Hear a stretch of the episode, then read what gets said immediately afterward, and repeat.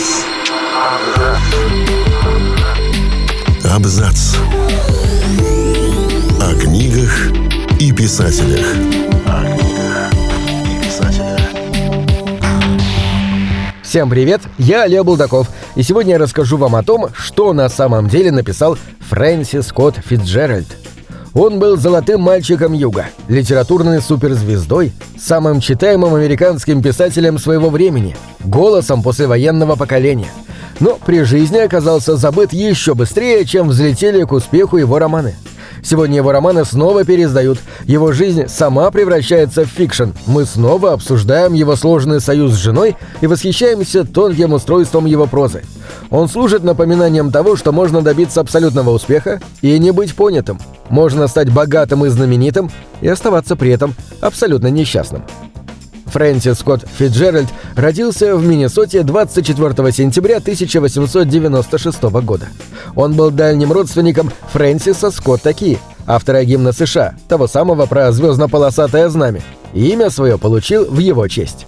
Его отец из старого ирландского рода держал фабрику плетеной мебели, но разорился, а спасся лишь браком с богатой ирландкой Молли Макуилан – и хотя ее родители выбор дочери не одобряли, они обеспечили внуку образование, отправив его в католическую школу, а затем в 1917 году в Принстонский университет.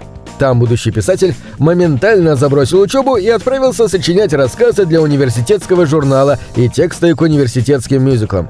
Его ждало отчисление, но на дворе был 1917 год, и Фитджеральд записался добровольцем на войну. Уходя на фронт, Фрэнсис Скотт Фитджеральд не сомневался, что не вернется из боя. Но ему хотелось оставить какое-нибудь литературное наследие. На скорую руку он написал роман, назвал его «Романтический эгоист» и отправил издателю. Издатель вежливо ответил, что в романе есть искорка, и он готов прочитать роман снова после переделки. И Фрэнсис Скотт Фитджеральд отправился умирать непризнанным великим писателем. Но только вместо того, чтобы встретить смерть, он встретил любовь. Его полк ждал отправки в Европу под Монтгомери, в Шеридане. Фитджеральд, к этому времени уже получивший звание старшего лейтенанта, красовался на плацу и на танцах в светло-желтых сапогах со шпорами. Однополчане считали его франтом, но для юных дев он был неотразим. Именно на танцах в Монтгомери он встретил Зельду Сейр. Ей было 18. Дочь судьи из Алабамы в Монтгомери, она была богата, экстравагантна, а странный язык, никогда никого не слушала, но с удовольствием читала литературные опыты и рассказы. Но чтобы жениться на Зельде, требовались деньги, а денег у Фиджеральда не было. Он сделал первое предложение. Ему отказали как неплатежеспособному – он попробовал переписать свой роман и отправить его в издательство, но его книга нравилась только молодому редактору по имени Максвелл Перкинс, тому самому, что открыл публике Хемингуэя и Томаса Вулфа. Перкинс пытался убедить Фитджеральда еще раз переделать роман. Их переписка, начатая в 1919-м, продлилась 21 год, до самой смерти писателя. Фитджеральд попытался было разочароваться в литературной карьере, уехать в Нью-Йорк, работать в рекламном агентстве. Но Зельда опять разорвала помолвку. Она не собиралась ждать. И тогда он переписал дебютный роман и назвал его «По эту сторону от рая». Роман вышел 26 марта 1921 года, и на следующий день автор проснулся знаменитым. Для успеха, как оказалось, нужно было в историю о молодом, богатом и заранее во всем разочарованном юноше вписать любовную линию. Так на горизонте его прозы впервые появляется тень Зельды – и больше никогда не исчезнет. Они поженились 3 апреля, и 10 дней не прошло с выхода книги. И сразу начали жить на широкую ногу. Приемы, танцы, особняк на Манхэттене. Когда деньги заканчивались, Фитджеральд бросал пить, запирался в комнате и производил некоторое количество рассказов и эссе, необходимое, чтобы не сбавлять оборотов.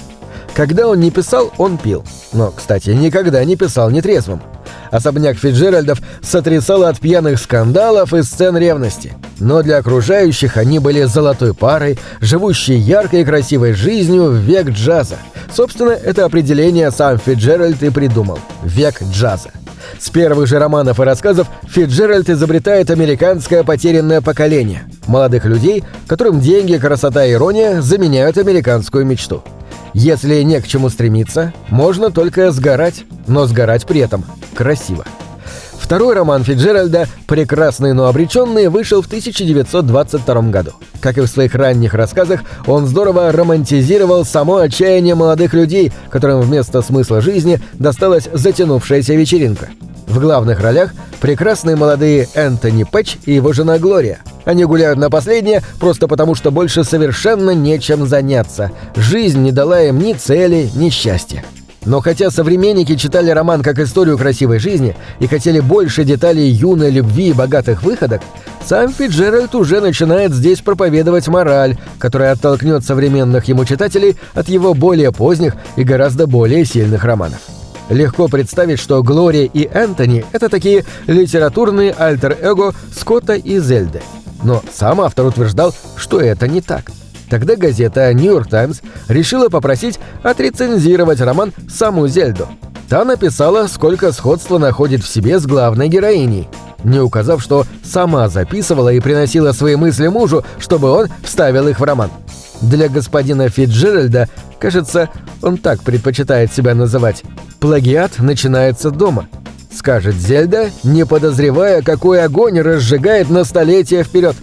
Люди будут строить теории о том, как писатель Фитджеральд списал свои романы у жены, которая уже в 20-х годах демонстрировала первые признаки душевной болезни. История Фитджеральдов известна. Это печальная история.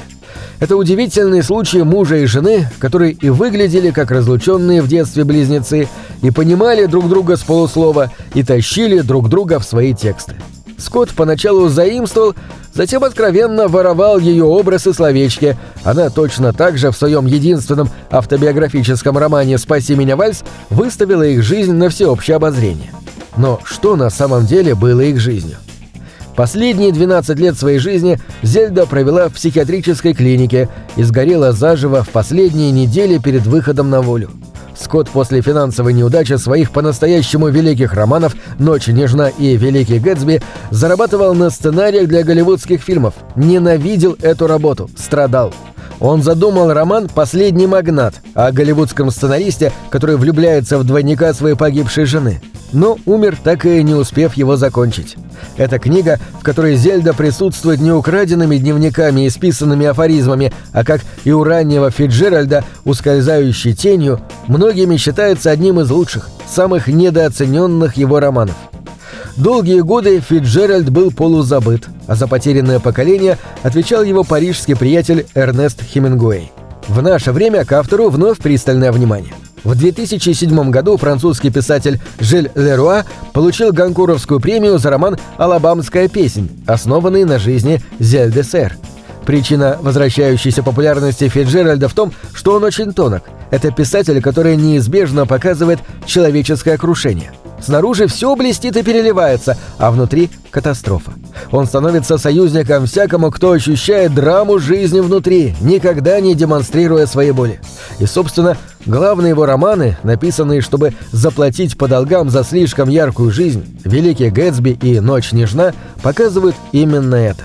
Снаружи мы можем изображать что угодно – иронию, сарказм, демонстрировать наряды или их отсутствие, а внутри нам просто больно. На этом все. Читайте хорошие книги.